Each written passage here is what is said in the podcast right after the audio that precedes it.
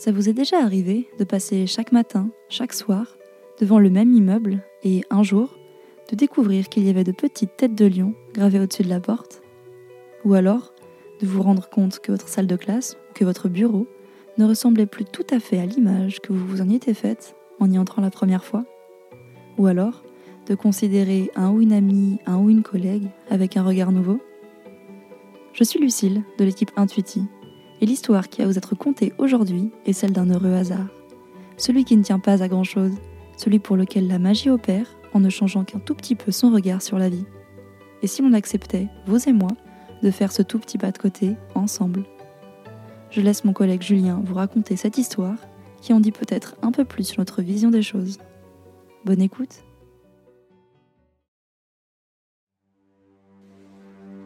La petite fille était cachée dans le placard de sa chambre. Elle respirait à peine, de peur de se faire repérer. Au loin, elle entendit des pas se rapprocher, de plus en plus près. Puis, à travers la porte entr'ouverte de sa cachette, elle vit la créature entrer dans sa chambre. Une créature sombre, aux yeux flamboyants, qui ne pouvait appartenir qu'au terrible peuple taupe. Le monstre huma l'air de la pièce, s'arrêta un instant, puis tourna la tête vers le placard où elle se trouvait.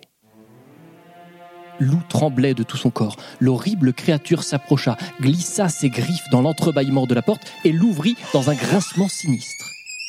N'en pouvant plus, la fillette bondit hors de sa cachette. C'est bon, c'est bon, tu m'as trouvé.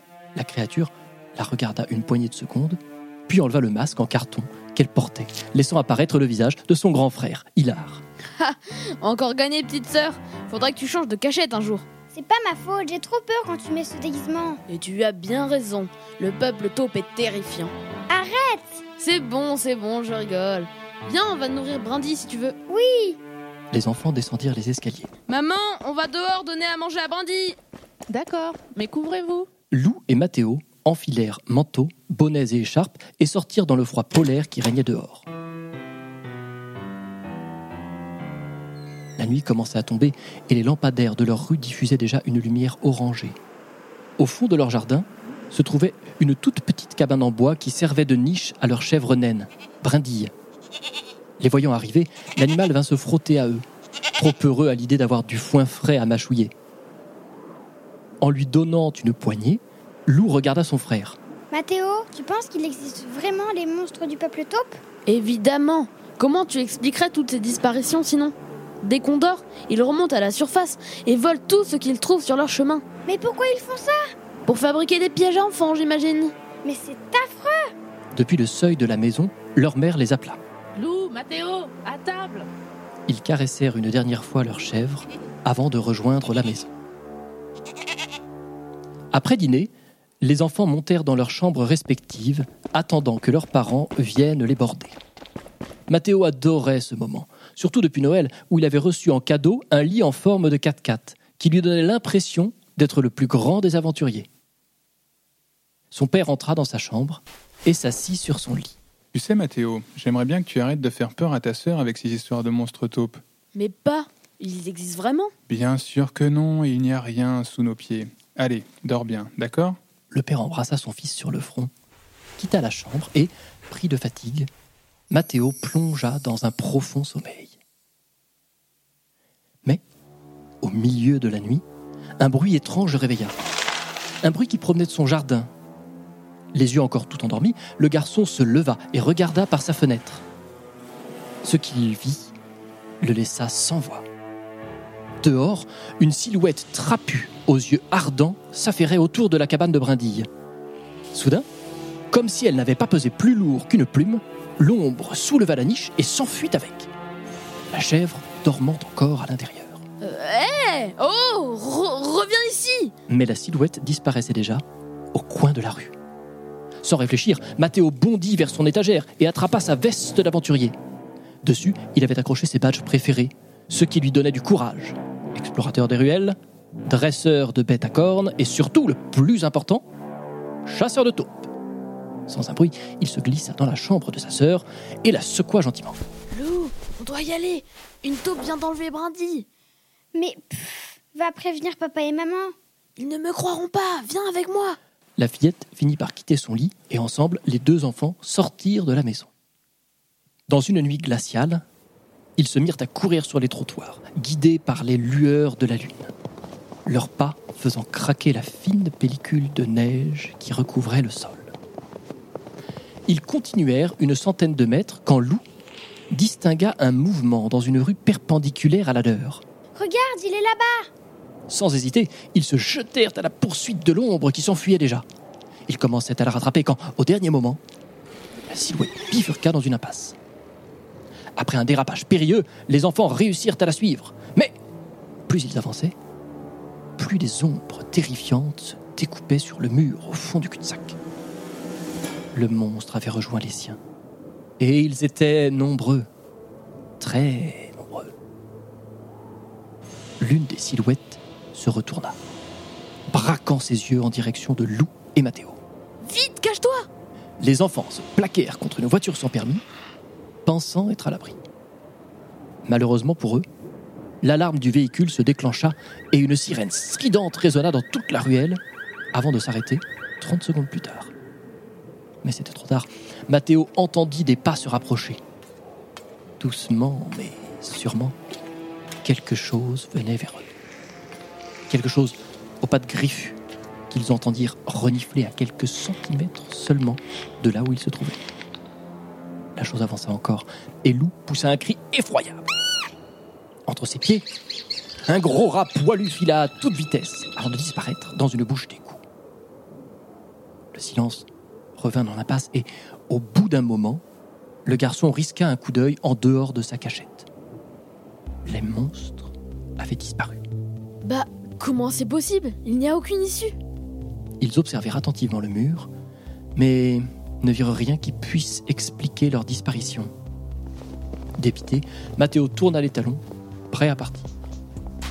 En se retournant, la lumière d'un lampadaire se refléta contre l'un de ses badges plastifiés et se répercuta contre le mur de briques. Attends, attends, recommence ça. De quoi? Le truc avec ton badge, recommence. Mathéo refit bouger son badge et, lorsque la lueur du lampadaire rebondit à nouveau contre le mur, la fillette sauta de joie. Là, tu vois? Mais Lou, tu perds les pédales, il n'y a rien. Lou réfléchit un instant puis regarda son frère. Viens à côté de moi.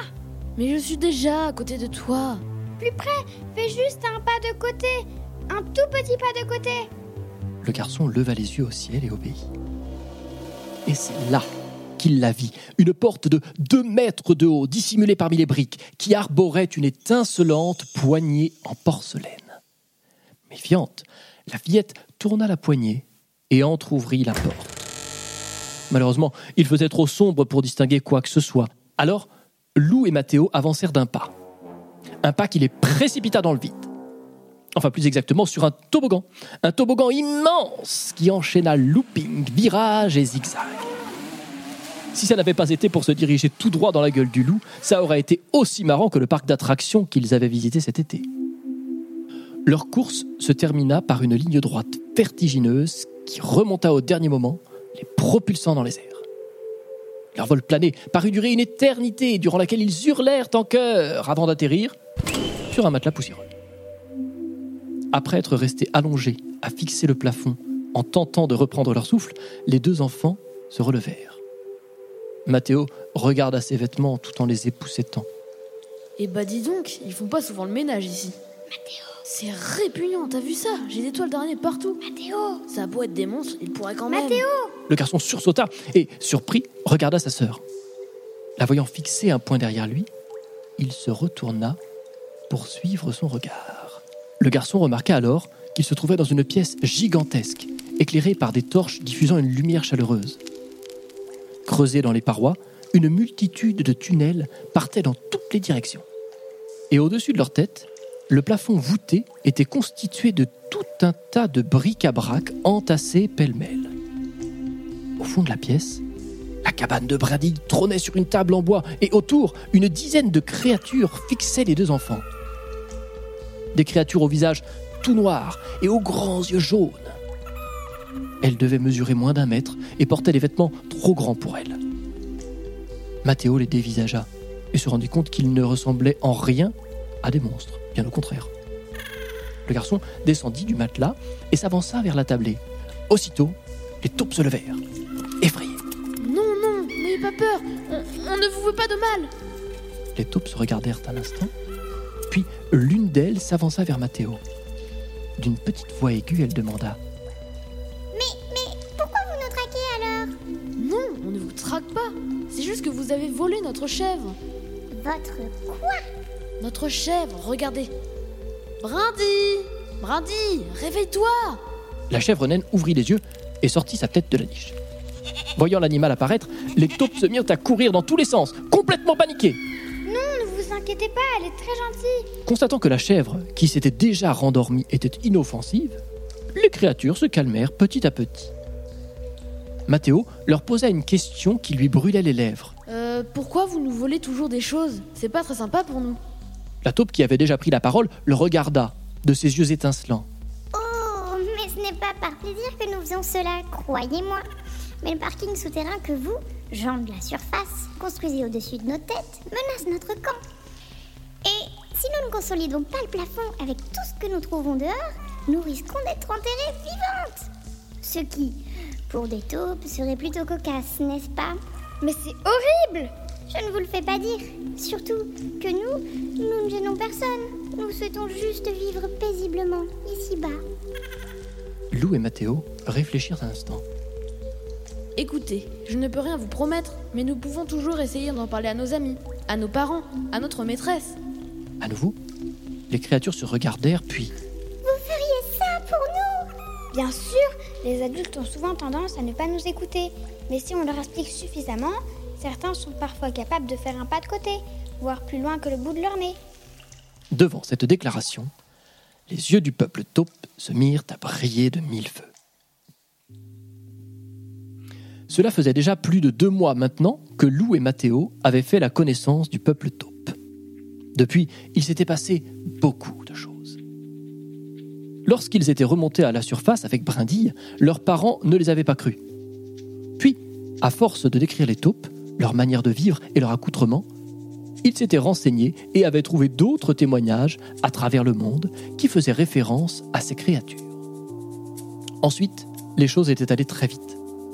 La mère de Lou et Mathéo, siégeant au conseil municipal, avait proposé un autre emplacement pour la construction du parking. Au départ, le maire du village était entré dans une colère noire. La forte mobilisation des riverains pour protéger le peuple taupe avait fait pencher la balance et il finit par accepter la proposition. Dès lors, les taupes purent vivre tranquillement, sans avoir à voler quoi que ce soit.